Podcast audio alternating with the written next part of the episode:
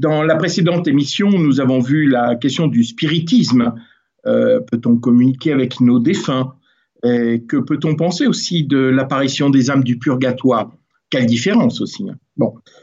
Aujourd'hui, nous allons aborder une thématique euh, totalement différente qui va peut-être un peu vous, vous étonner, euh, à savoir le lien entre l'ésotérisme qui peut exister et l'écologie, et avec un regard peut-être plus particulier sur l'agriculture biodynamique. Euh, je parle de ça parce que c'est un, la biodynamie se développe énormément aujourd'hui. J'ai énormément de demandes euh, sur cette question. Alors vous allez peut-être me dire euh, en quoi c'est une question qui est importante pour ceux qui ne sont pas agriculteurs et, surtout en quoi ces questions concernent les croyants et l'Église. Alors pour bien comprendre l'intérêt du sujet d'aujourd'hui, de ce jour, je voudrais d'abord vous, vous, le situer dans, dans le contexte actuel. Euh, vous le savez bien, hein, les questions écologiques sont une des grandes préoccupations de l'humanité tout entière, parce qu'il en va du devenir de l'homme, euh, de ce que le pape François, j'aime bien son expression, appelle hein, l'avenir de notre maison commune, hein, en parlant de notre planète Terre. Alors, dans cette émission, nous n'allons pas aborder les questions de réchauffement climatique, de trous dans la couche d'ozone, de pollution de l'air, de l'eau, des océans. Euh, ce sont des questions qui sont des questions éthiques, morales, théologiques, euh, qui ne sont pas forcément reliées directement au thème de cette émission sur les, dangers d'ésotérisme. Euh, ces sujets, évidemment, sont importants, mais c'est une autre question que nous allons aborder, à savoir notre rapport à la création. les papes Paul VI, Jean-Paul II, Benoît XVI avaient déjà longuement réfléchi à ces questions mais c'est peut-être le pape François qui a décidé de, le mettre peut-être le plus en avant en, écrivant une, une encyclique et d'en faire un des thèmes majeurs de son pontificat. Vous savez qu'en 2015, il a écrit cette belle encyclique, Laudato Si, qui restera certainement un des textes forts de son, pontificat. Alors, qu'écrit le, le pape en substance il nous rappelle des choses assez simples finalement. Il nous rappelle que Dieu a confié sa création aux hommes, que la création, c'est un acte d'amour et que la création, elle est bonne. Hein, euh, si vous êtes allé à Vigile Pascal, ce que j'espère, euh, rappelez-vous la première lecture hein, tirée du, livre de la Genèse, hein, où il y a le récit de la création, où on voit qu'à chaque acte créateur, chaque jour, Dieu dit, il vit que cela était bon. Malheureusement, nous le savons bien, cette création divine est aujourd'hui assez malmenée. Mais l'écologie n'est pas qu'une histoire de respect de la nature. Le pape montre, et je le cite là, dit ceci, l'existence humaine repose sur trois relations fondamentales intimement liées. La première, c'est la relation avec Dieu, la seconde avec le prochain, la troisième avec la terre. Mais ces relations vitales ont été rompues tant à l'extérieur qu'à l'intérieur de nous par le péché. Alors, il est vrai que l'homme a prétendu prendre la place de Dieu en refusant de se reconnaître comme une créature limitée. C'est ainsi que la relation harmonieuse qui existait à l'origine entre l'être humain et la nature est devenue aujourd'hui plus conflictuelle et le pape conclut en disant, je le cite encore, que le péché aujourd'hui se manifeste avec toute sa force de destruction dans les guerres, sous diverses formes de violence et de maltraitance, dans l'abandon des plus fragiles, dans les agressions contre la nature.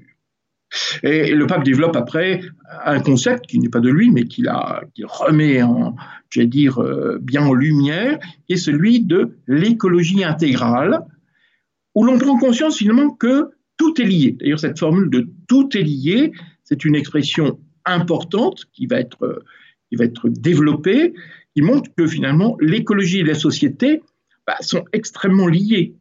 Parce que la pauvreté dans le monde, eh bien, elle est la conséquence aussi d'une volonté d'exploiter à des fins consuméristes les ressources de la création que Dieu a mis à disposition de l'homme. L'exploitation excessive des, ressources, des biens matériels, finalement, entraîne la pauvreté, l'injustice et le malheur des plus faibles. Alors vous allez me dire, cela est très bien, mais quel rapport avec l'ésotérisme? Alors j'y viens.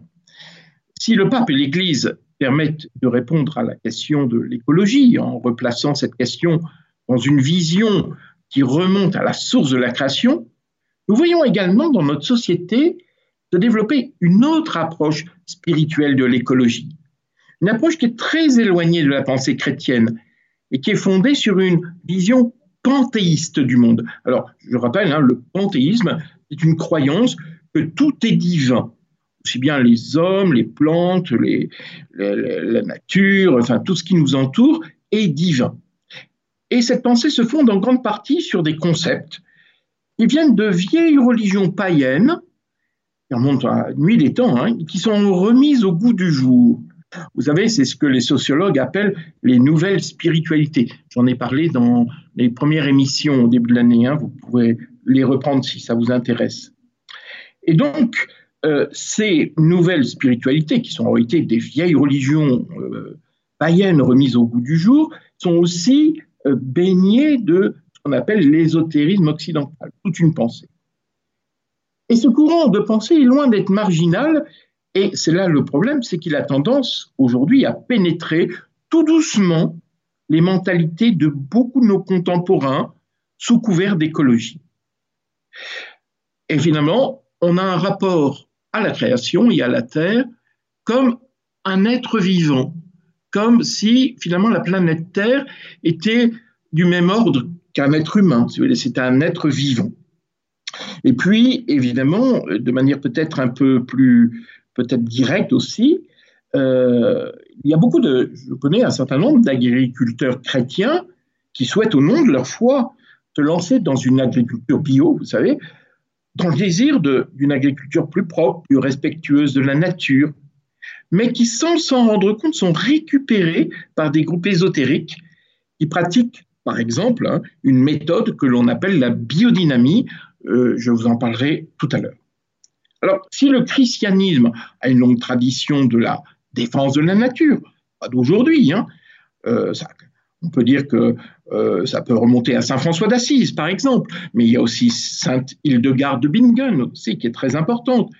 Et puis plus proche de nous, plus récemment, euh, avec Gustave Thibon, peut-être, que vous connaissez peut-être, hein, un auteur qui est décédé maintenant, mais qui a été important aussi dans cette réflexion sur la défense de la nature.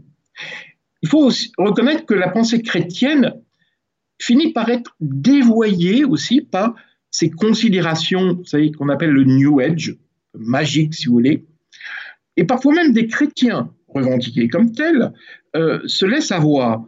Euh, alors je vais vous donner des, exemples. Euh, vous connaissez peut-être Pierre Rabhi, hein, qui, qui est assez connu, qui est un, un Kabyle qui s'est converti au catholicisme et qui a développé une très belle vision de la sobriété heureuse, et ne pas, pas vivre que pour une exploitation du matériel, mais d'avoir un rapport peut-être plus, euh, j'allais dire, plus paisible aussi au monde, monde vivant et ne pas chercher à développer l'aspect matériel, mais à vivre ce que lui appelle une sobriété heureuse. Malheureusement, dans les années 80, Pierre Rabhi euh, a été récupéré. On le voit dans de nombreux rassemblements du Nouvel Âge. Il n'a pas caché son adhésion à l'anthroposophie, qui est de l'ésotérisme Rudolf Steiner, je vous en parlerai tout à l'heure, et il était un des propagandistes de la biodynamie.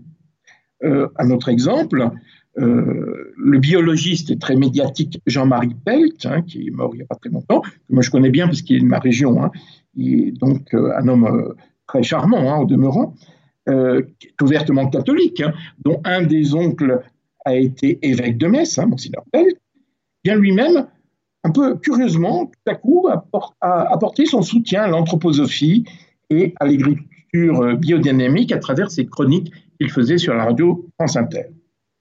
Alors, ce qui distingue l'écologie chrétienne de toutes ces dérives New Age, hein, Nouvel Âge, euh, et de l'ésotérisme, c'est que la défense de la nature chrétienne s'inscrit dans une pensée d'une création, monde, les plantes, les animaux, etc., qui est distincte du Créateur. Nous voyons une forme de sacré aujourd'hui ressurgir avec une sacralisation de la nature qui prend un peu la place de Dieu, si vous, si vous voulez. Alors il faut se rappeler que la sacralisation de la nature a toujours été finalement le socle religieux le plus primitif. Hein. donc avant la révélation, eh bien, on adorait le soleil, on adorait la terre-mère. Hein, euh, avec ce, terme de Gaïa, vous avez certainement entendu parler de la déesse Gaïa, de la mythologie grecque, le ciel Ouranos, etc.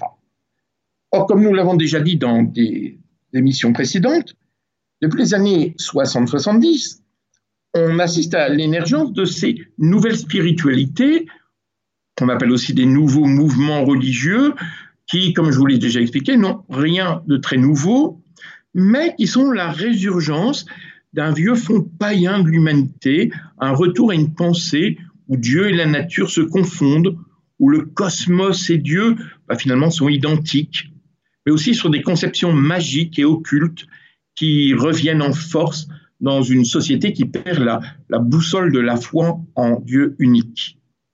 Alors, pour illustrer ce propos, justement, je voudrais prendre un exemple. Euh, en tout cas, celui-là est important. J'ai très souvent des demandes sur cette question, sur la biodynamie. on me pose souvent cette question, mais la biodynamie, est-ce que c'est de la magie dans l'agriculture? Alors d'abord, je voudrais vous raconter une petite anecdote personnelle pour vous dire comment je me suis intéressé à cette question. Euh, parce que finalement, c'est assez typique de ce que l'on peut vivre aujourd'hui. Alors, tout est parti d'un banal échange de messages sur le réseau social Facebook. Hein, voilà. Et un ami prêtre, qui est professeur de théologie, avait euh, posté un, petit message où il disait avoir acheté une, bouteille de vin bio euh, recommandée par son caviste. Et quand on rentrant chez lui, il s'était rendu compte que ce vin n'était pas simplement un simple vin bio, mais un vin issu de l'agriculture biodynamique?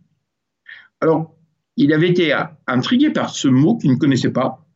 Et puis, en regardant de plus près, il a découvert que la biodynamie émanait directement d'une secte ésotérique, qu'on appelle la Société anthroposophique, ou l'anthroposophie, qui était fondée par un très important occultiste, qui s'appelait Rudolf Steiner. Et donc, en lisant le message que cet ami prêtre avait mis, euh, j'ai fait un petit commentaire hein, qui disait que, bah oui, on se faisait vite avoir par l'ésotérisme, qui finalement a des ramifications dans bien des domaines et même dans l'agriculture. Bon. Or, il se trouve qu'un couple de viticulteurs, qui était amis de ce prêtre d'ailleurs, et qui me connaissait aussi par mes livres, m'envoie un message en disant que finalement ils ont été fort blessés par euh, ma remarque. Et la viticultrice m'explique qu'elle et son mari sont des catholiques très engagés dans leur foi, et qu'après avoir lu l'encyclique Laudato Si du pape François, eh ils ont décidé de convertir leur domaine viticole en agriculture bio. Alors, pour ce faire, ils ont fait des recherches sur les différentes propositions qui existent afin de trouver le label bio qui leur semblait le plus adapté. Et ils sont tombés sur le label Déméter. Ce label Déméter, c'est le label qui est décerné à ceux qui pratiquent la biodynamie. Ils avaient été attirés parce qu'ils trouvaient que les exigences en matière bio étaient supérieures à, vous savez, la traditionnelle AB, hein, l'agriculture biologique, vous savez, c'est deux lettres, mais aussi parce que le suivi des agriculteurs était finalement assez sérieux. Hein, euh, le, label, si vous voulez, propose des rencontres, des stages, il y a même des moments de fête entre viticulteurs biodynamistes n'existe pas dans les autres euh, organisations. Et lorsque l'on lit une brochure, si vous allez sur Internet, ou si vous connaissez un peu, hein, euh, ou, si vous avez une brochure qui parle de la biodynamie, bah, il est d'abord mis en avant que ça veut respecter la nature et ses rythmes naturels, avec une place importante sur la place de la Lune, du Soleil. Bon. Mais il parle aussi d'une, alors discrètement, mais quand même, d'une certaine dimension spirituelle, on n'est pas que dans de la technique, technique agricole, mais on est aussi dans, quelque chose qui veut aller plus loin. Et le couple m'a dit qu'il ne voyait pas en quoi on pouvait les accuser de faire de la magie en utilisant la biodynamie. Alors, moi, j'avais fait des, études universitaires et j'avais déjà travaillé l'anthroposophie. Rudolf Steiner, c'est un incontournable de l'ésotérisme. Hein. Euh, je savais qu'il avait fait une méthode agricole mais j'avoue que je n'avais jamais tellement approfondi la question euh, de, précisément de la biodynamie. m'étais plutôt intéressé à d'autres réalisations, la médecine anthroposophique, vous savez, avec les, les médicaments homéopathiques à base de gui contre le cancer, mais aussi euh, euh, tous les. Vous savez, il a, il a lancé un laboratoire, le laboratoire Véleda, hein, le laboratoire Véleda, qui propose des produits qui sont vendus en pharmacie, en parapharmacie. Euh, mais il a aussi fondé des écoles, les, les fameuses écoles Steiner-Waldorf, qui sont des écoles hors contrat, qui attirent pas mal de monde. donc, je me suis surtout intéressé à cela. Et donc, j'ai répondu à ce couple qu'il fallait me laisser un petit peu de temps pour leur, euh, leur répondre afin que j'approfondisse le, le sujet. Et j'ai mis trois mois à leur répondre, mais j'ai envoyé une lettre un peu détaillée, qui faisait 37 pages d'ailleurs, pour expliquer en quoi la biodynamie finalement est incompatible avec la foi chrétienne. Et en, lisant un peu cette lettre, euh, le couple de viticulteurs a, a pris conscience qu'effectivement, il ne pouvait pas continuer à pratiquer la biodynamie. Et depuis, d'ailleurs, il, témoigne souvent dans, certaines rencontres entre agriculteurs euh, catholiques et chrétiens. Il participe à des émissions de radio pour expliquer un petit peu euh, leur propre cheminement. Alors, peut-être parmi vous qui m'écoutez, il y a peut-être des agriculteurs ou des viticulteurs ou même des jardiniers qui se posent des questions sur la biodynamie. Alors, peut-être certains vont moins se sentir concernés, mais vous savez, ça va très très vite. Vous achetez un, vin bio et euh, finalement, vous ne vous rendez pas compte que sans le savoir, vous encouragez une secte ésotérique dont je signale au passage que le dernier rapport ministériel de la Mivilude, vous savez, je, je vous en parle de temps en temps, c'est la mission interministérielle de vigilance et de lutte contre les dérives sectaires, donc celle qui vient de sortir, là, il y a quelques semaines, montre euh, l'anthroposophie comme l'un des mouvements sectaires les plus inquiétants et il est même mis en, tête de la liste noire. vous voyez, euh, alors là, on n'est pas, pas dans du spirituel, hein, vous voyez, mais euh, oui, ça pose quand même une certaine question. Alors en France, la biodynamie est, présente surtout dans le monde viticole. Hein, contrairement à, l'Allemagne, à la Suisse, par exemple, où ça concerne euh, non seulement le monde viticole, mais aussi l'agriculture céréalière, maraîchère. Bon, euh, la biodynamie, en tout cas en France, séduit, et même dans le reste du monde, hein, séduit de plus en plus de vignerons. Euh, il faut savoir que le nombre a doublé de 2015 à 2020 et que ça a tendance à, Il y a de plus en plus de grands domaines qui passent finalement dans la biodynamie il y a une augmentation chaque année entre 15 et 20% Et généralement, ces produits sont présentés comme plus naturels, plus bio que le bio. C'est ça un peu leur slogan, plus bio que le bio. Ce qui n'est pas totalement faux, parce qu'effectivement, ils sont assez exigeants en matière de bio, sauf qu'il y a autre chose, et c'est ce dont je vais vous parler. Alors, de grands domaines viticoles, je ne vais pas trop euh, développer, sont passés sous le label Déméter ou Bodivin, c'est un autre, le Romain des Conti, le Fèvre en Bourgogne, Poulet de Serran en Loire, pour ceux qui connaissent un peu, hein, le Fleury en Champagne, Château Palmer, Château Ferrière, Château le, dans le Bordelais. Mais ce pas des petits crus. Hein.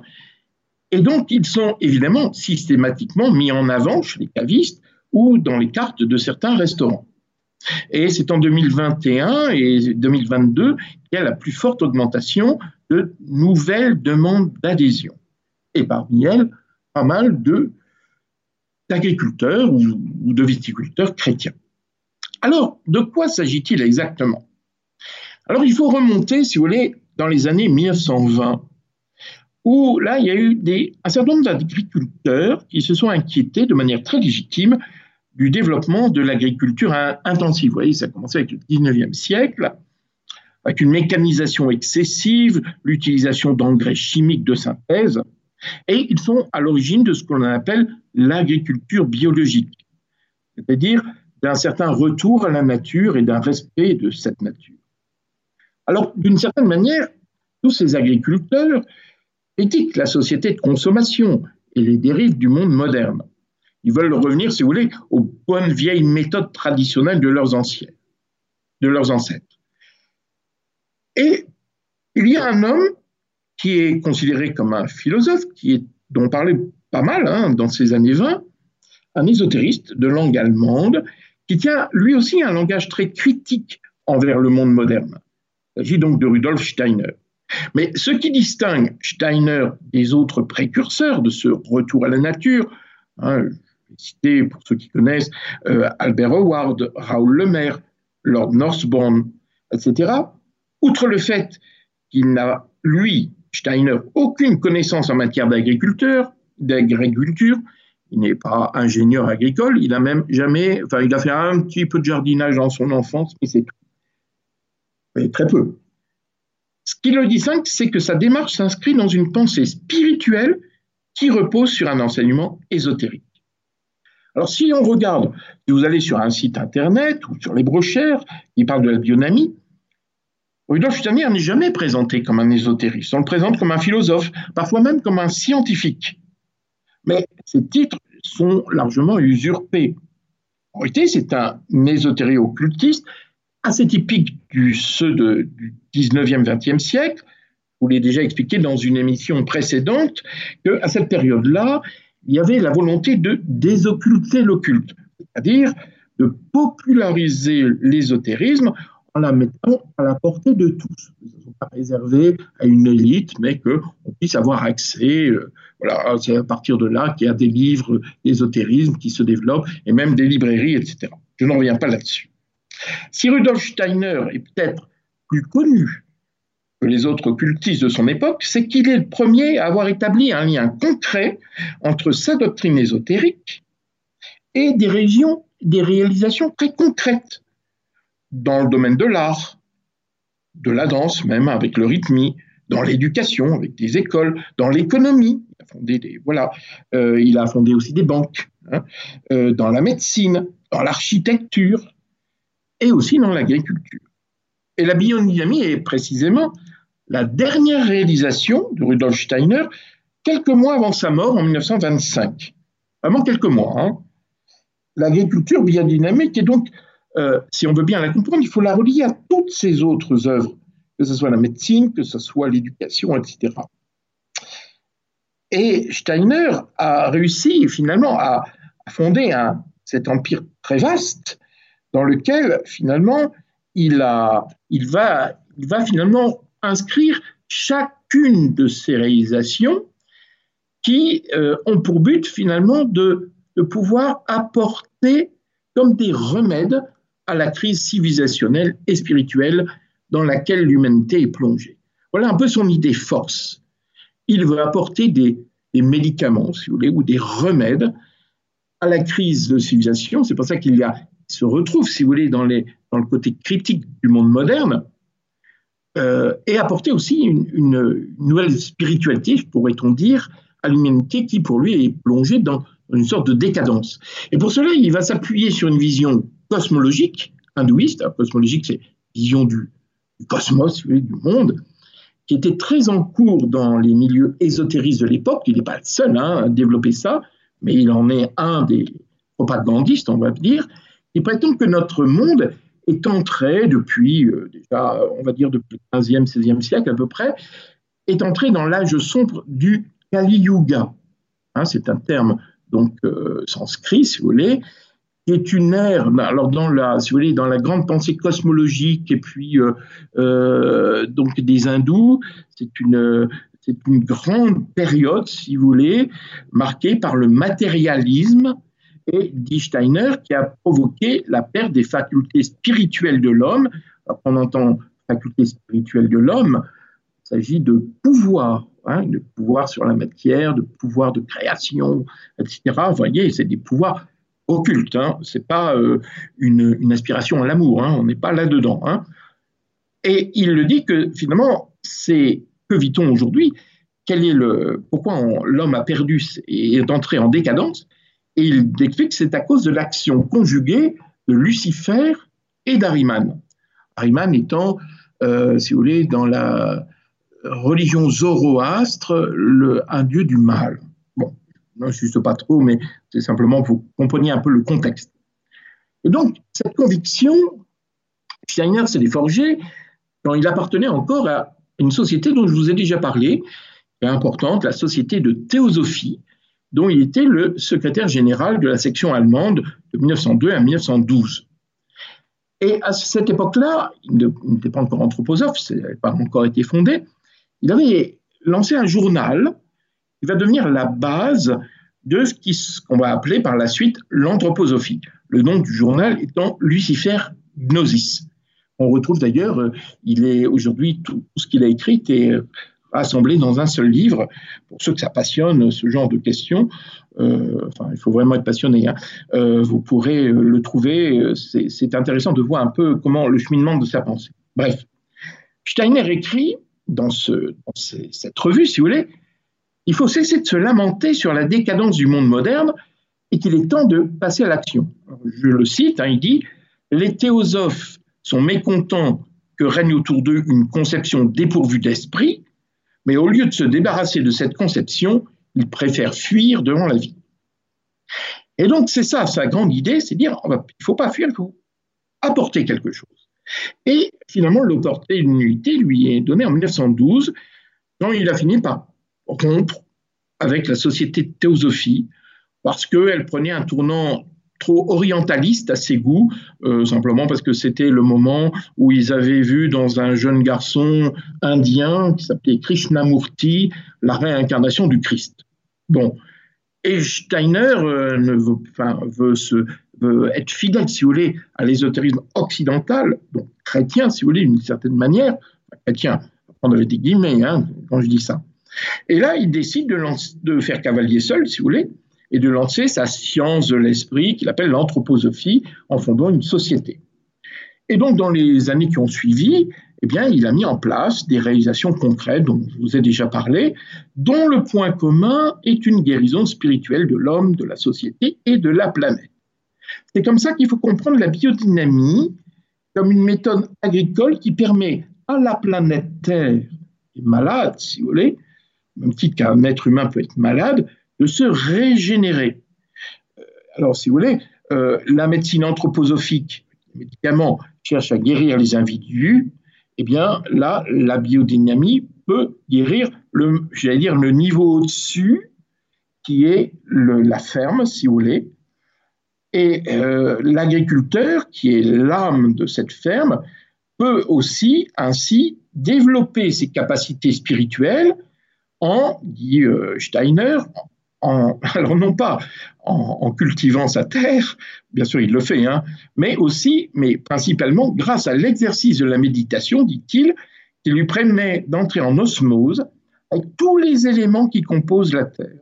Donc en méditant, il entre en, relation, en, en, union, si vous voulez, avec la terre, les minéraux, les plantes, le bétail, mais aussi avec les astres, le zodiaque, et aussi les êtres élémentaires dont il parle beaucoup, les ondines, les gnomes, les sylphes, les salamandres, etc. Bon. Alors vous voyez bien, la biodynamie ne repose sur aucune base scientifique. Et d'ailleurs, euh, Steiner s'est tout de suite opposé à la pensée rationaliste parce qu'il lui reprochait son manque d'ouverture sur le monde spirituel, parce que pour lui, eh bien, le monde spirituel est la clé de compréhension du monde naturel. Et en 1924, Steiner, à la demande d'agriculteurs qui eux-mêmes font partie de, son, de sa société anthroposophique, va donner ce qu'on appelle un cours aux agriculteurs, un certain nombre de conférences, si vous voulez, dans lequel il ne cherche pas à donner des conseils en matière agricole, comme on, a l'impression lorsqu'on voit les, sites sur la biodynamie, mais il délivre une sorte de vaste enseignement sur le fonctionnement de la nature. Alors une vision à la fois mystique, ésotérique et à la fois très personnel de ce qu'est le cosmos et comment tous les éléments macroscopiques, hein, les, astres, etc., et microscopiques, la Terre, euh, tout ce qu'il y a dans la Terre, si vous voulez, tout est en relation les uns avec les autres. Et les aspects plus connus de la biodynamie, si vous parlez de la biodynamie, on, pense tout de suite aux préparations, hein, vous savez, je vais vous en parler dans un instant, finalement, sont une toute petite partie de son enseignement ce sont finalement que quelques exemples qu'il donne, euh, ou, des, ou simplement parce qu'on lui pose des questions un peu concrètes, puisqu'il dit oui, mais qu'est-ce qu'il faut faire? Puis voilà, il donne quelques principes. Alors on retrouve dans son enseignement dans les grands éléments de l'ésotérisme classique, en particulier le principe d'analogie entre le macrocosme et le microcosme, on en a déjà parlé, la Terre et le cosmos sont des organismes vivants, mais de niveaux de grandeur différents. La ferme est perçue comme une dimension finalement intermédiaire entre l'homme et la planète, et il existe aussi une action du monde invisible sous l'action des êtres élémentaires, mais aussi de forces dont il parle. Alors, soit des forces qui viennent de la Terre, il les appelle les forces terrestres, soit venant des astres et du zodiaque, qu'il appelle les forces cosmiques. Mais attention, soyons très très clairs, contrairement à ce que l'on peut lire sur les brochures, tout ça, quand il parle de forces, il ne s'agit pas des forces naturelles. Euh, je ne sais pas, l'action par exemple du Soleil et de la Lune, personne ne va remettre en cause qu'il y a une action effectivement de, si vous voulez, du Soleil et de la Lune sur les cultures. Mais lui, c'est pas ça qui l'intéresse. Pour lui, ce sont des forces spirituelles. C'est pour ça qu'il il va parler de Saturne, il va parler euh, de la Lune, enfin, euh, ou d'autres planètes, si vous voulez, hein, de Mars, etc. Il a bien conscience que ce ne sont pas des relations directes. Comment voulez-vous que des, planètes aussi éloignées puissent avoir une action, si vous voulez, sur le monde naturel? Il parle bien de forces spirituelles. On est dans l'astrologie. Nous sommes dans un rapport astrologique. Et ce que lui dénonce, si vous voulez, voit, c'est les ruptures d'harmonie entre le macrocosme et le microcosme qui finalement sont à l'origine de toutes les maladies, aussi bien celles de l'homme, celles de la société. C'est pour ça qu'il fait aussi des écoles. Hein. il faut euh, tous les problèmes sociaux, les problèmes que nous avons ici en France. actuellement, euh, lui, il dirait, bah oui, bah, c'est un problème de, disharmonie, si vous voulez, entre le macrocosme et le microcosme. Oui, c'est vu ainsi, euh, mais aussi avec de l'homme, hein, de la société et de la Terre. Et puis il ajoute quelques visions très personnelles qui, lui sont propres, qu'on ne trouve pas dans d'autres courants ésotériques, parce que tout ce que je vous ai dit, on le trouve dans d'autres pensées ésotériques. Hein. Par exemple, il enseigne que chaque corps, hein, notre corps physique, lui, parle d'un corps éthérique et un corps astral. Euh, si vous voulez, c'est difficile de faire des rapports. Hein. Corps physique, bon, on est bien d'accord. Le corps astral, serait vaguement l'âme. Encore qu'il parle d'une âme qui n'est pas le corps astral. Enfin bref, ce sont des différentes visions qui sont inspirées plus ou moins de l'hindouisme, mais revues et corrigées, si vous voulez. Ben, chaque corps, si vous voulez, s'est formé lors d'une incarnation précédente du cosmos. Parce que tout, si vous voulez, euh, tout se réincarne. Si l'homme passe par des réincarnations successives. La planète Terre aussi a été, est une, réincarnation d'une ancienne, d'une précédente incarnation dans le cosmos. Et il dit que, par exemple, le, tout ce qui est minéral s'est formé lorsque, euh, lors de ce qu'il appelle l'ancien Saturne. On était à l'époque de Saturne. Tout ce qui est gazeux, euh, le gaz, etc., c'est ce qu'il appelle le corps éthérique, c'est arrivé lors de l'incarnation de l'ancien soleil.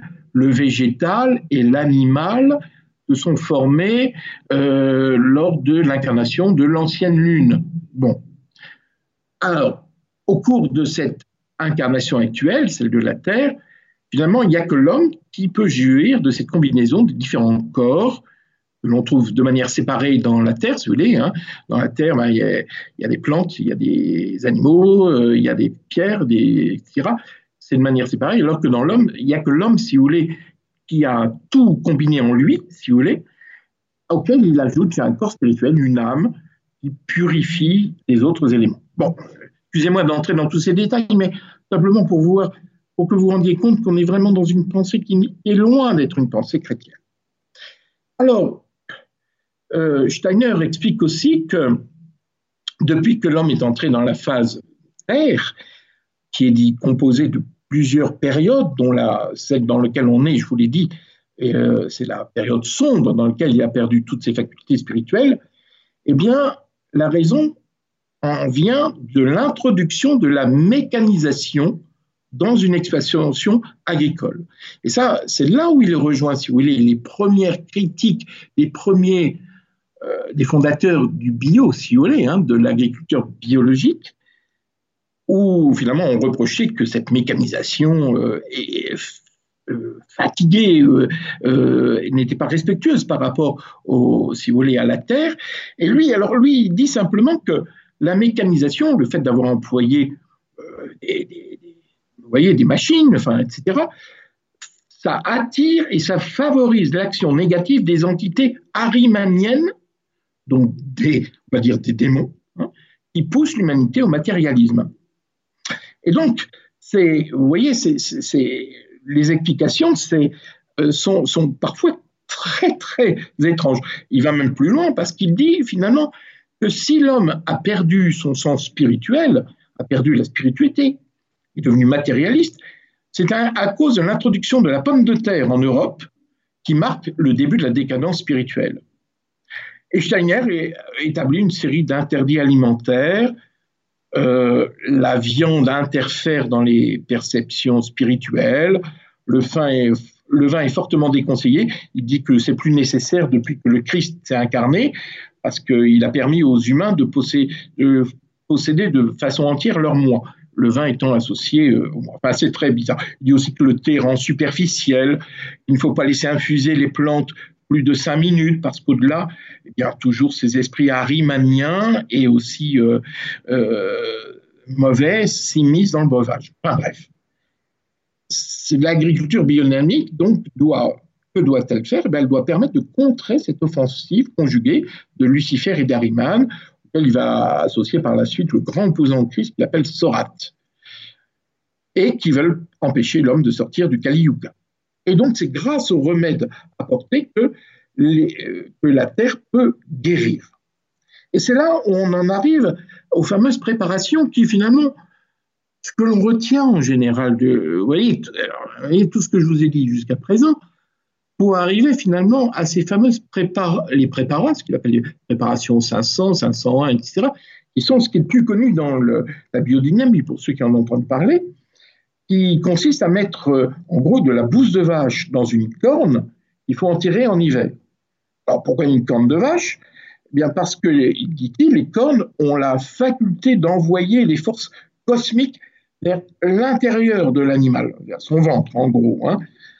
Et, donc, grâce aux cornes des vaches, la bouse va s'imprégner jour après jour de ce qu'il appelle les forces astrales et éthérées. Et donc, cette bouse de cornes devient donc une sorte de concentré de fumier spirituel. Il y a la même chose avec le silice de corne, c'est la préparation 501, qui, elle, va se charger de forces vivifiantes et astrales contenues dans la terre. Ça doit être là, ça doit être enterré en été. Et il explique, je cite, non seulement elle renforce la lumière solaire, mais elle permet une meilleure relation avec la périphérie cosmique, avec le cosmos tout entier. Et puis on arrive à l'étape cruciale, et je suis presque à la fin hein, de mon exposé, euh, qui est la dynamisation, parce que vous remarquez bien, on parle de biodynamie. Dynamie. Alors, de quoi s'agit-il? Eh bien, quand vous récupérez, si vous voulez, la bouse de corne en la déterrant, si vous voulez, eh bien, vous devez la mélanger dans un demi-seau d'eau en faisant un, brassage très énergique, comme ça, euh, avec une succession, dit-il, de vortex et de chaos bouillonnants. Vous voyez, les vortex, ça fait allusion à ce qui existe dans le cosmos. Vous voyez, il y a toujours ce, ce lien entre le cosmos, etc. Et ce brassage intensif, euh, d'ailleurs, Steiner dit qu'on doit le faire à la main parce que, ce qui ne se fait plus d'ailleurs, hein, parce qu'on transmet quelque l'homme peut transmettre quelque chose de lui-même. en réalité, il s'est inspiré beaucoup des supputions homéopathiques d'Annemann. Vous savez, l'homéopathie euh, repose où il faut secouer les dilutions. C'est la, même, la même idée. Alors, pour terminer, Steiner note l'importance de la disposition intérieure de celui qui pratique la biodynamie. Il dit ceci, je le cite, par la méditation, il se rend réceptif aux révélations de l'azote, sa réceptivité aux révélations de l'azote ne cesse d'augmenter. Il sait soudain toutes sortes de choses. Il connaît alors les secrets qui sont à la clé d'un domaine ou d'une ferme. Vous voyez donc, euh, par la méditation, alors les révélations de l'azote, je vous, vous détaille pas pourquoi il appelle ça. Euh, il devient réceptif, en tout cas l'azote, qui va lui révéler les secrets de l'univers. Alors, en conclusion, vous voyez bien comment une pensée ésotérique pénètre aujourd'hui finalement le domaine écologique. Nous sommes très loin de ce que l'Église défend, à savoir une écologie dite intégrale. Alors bien sûr, vous allez, vous allez me dire, oui, mais ces principes, tellement farfelu que finalement, il représente aucun vrai risque spirituel. Je vous rappelle quand même que la biodynamie est une méthode bio et qu'elle est la plus en vogue aujourd'hui. Et que malheureusement, de nombreux chrétiens sont tentés par cette méthode. Je vais vous donner un seul exemple. Hein. Dans un très bon journal auquel je suis abonné, que j'aime beaucoup, pas pour de la publicité, mais il s'appelle Famille chrétienne, que vous connaissez peut-être, hein. dans, le, dans le numéro du 14 mai 2021, euh, eh bien, il y, a, il avait un article qui s'appelait In Vino Caritas, qui évoque un, vigneron catholique, très sympathique d'ailleurs, hein, qui se dit amoureux de la Vierge Marie, qui était scolarisé dans les foyers de charité, on ne peut pas, et qui est à la tête d'un domaine viticole très important, puisqu'il vend 10 millions de bouteilles par an, et il a 250 collaborateurs, donc c'est pas rien quand même. Hein. Et lui-même se dit adepte de la biodynamie, non par simple intérêt économique, mais par réelle conviction, et il le dit. Et d'ailleurs, une des parties de la vente de son vin finance des paroisses dans deux diocèses de France. Alors, je ne mets pas du tout ici, évidemment, ces qualités de foi et de cœur de cet homme, hein, pas du tout. Simplement, je veux simplement poser la question du rapport qu'il peut y avoir entre la foi et l'ésotérisme, entre l'Église et l'ésotérisme. Parce qu'en tant que chrétien, nous devons nous rappeler que la pensée ésotérique est antinomique avec la foi chrétienne. Hein, on, l'a vu, je le répète une dernière fois, la doctrine ésotérique et la religion révélée se distinguent par le fait qu'il n'y a pas, on ne reconnaît pas un Dieu créateur. Dieu est perçu comme une sorte de grand principe duquel tout découle, un principe philosophique, le l'un, le grand architecte, et non pas un père plein de bonté qui appelle l'humanité à entrer dans un dialogue d'amour avec lui. Alors c'est vrai qu'il y a beaucoup d'agriculteurs, de, jardiniers qui pratiquent la biodynamie et qui disent euh, ne pas adhérer à ces visions ésotériques de Steiner, simplement bénéficier du label Déméter parce que c'est vrai, hein, il faut l'avouer, il a très bonne réputation ce, label et ça permet de vendre plus cher les productions. Et puis il y a des grands crus qui sont passés euh, en biodynamie, ça fait quand même une bonne publicité. Mais comme chrétien, est-il moral de céder à cette tentation du profit?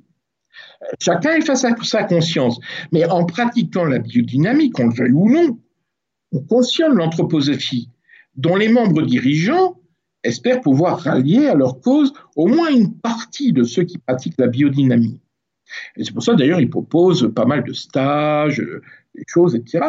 Le but est, très, c'est pas si philanthropique que ça. Ils veulent récupérer et entraîner finalement dans leur, dans leur groupe finalement un certain nombre d'agriculteurs et, et, aussi de viticulteurs. Voilà.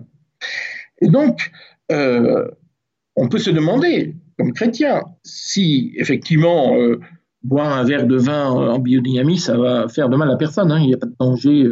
On ne va pas attraper un, démon en buvant un verre de vin euh, en biodynamie. On est bien d'accord. Mais d'une certaine manière, eh bien, on peut se demander si on peut utiliser légitimement, comme catholique, le nom et les procédés d'une méthode qui est inspirée directement d'un mouvement ésotérique qui, euh, continue à revendiquer la biodynamie comme l'une de ses œuvres.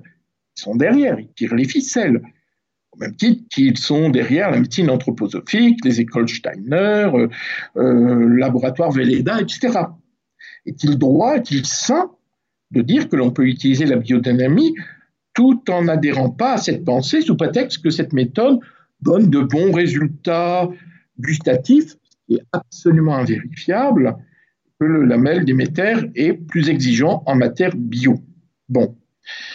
Est-ce que la fin justifie les moyens? C'est un peu ça la question. Peut-on se dire chrétien et accepter de se compromettre avec une pensée idolâtre qui est véhiculée par l'anthroposophie alors que la Bible et l'Église ne cessent de nous mettre en garde contre cette tentation. Euh, toutes les émissions, je pense, je répète un peu les mêmes choses en disant que c'est de l'idolâtrie. Alors il faut bien mesurer la portée éthique, spirituelle que représente l'affirmation qui consisterait à dire qu'un agriculteur chrétien peut utiliser des méthodes biodynamiques, ésotériques, à condition évidemment qu'il n'adhère pas à cette pensée anthroposophique. Et puis peut-être plus ambigu, ça je l'ai entendu, on dit aussi, oh bah finalement, Steiner aurait trouvé un peu par hasard des bonnes techniques agricoles, de bons engrais, et qu'il suffit de ne pas regarder trop près son enseignement, de fermer les yeux sur ce qu'est la biodynamie pour finalement qu'il n'y ait pas de problème. Et là, je voudrais simplement rappeler, pour finir, hein, cette parole du Christ, il dit que votre oui soit oui, que votre non soit non. Tout ce qu'on y ajoute vient du malin. Chers auditeurs, c'était notre émission Ésotérisme et magie. Quel danger Nous étions avec le Père Jean-Christophe Thibault. Retrouvez cette émission podcast sur notre site internet radiomaria.fr.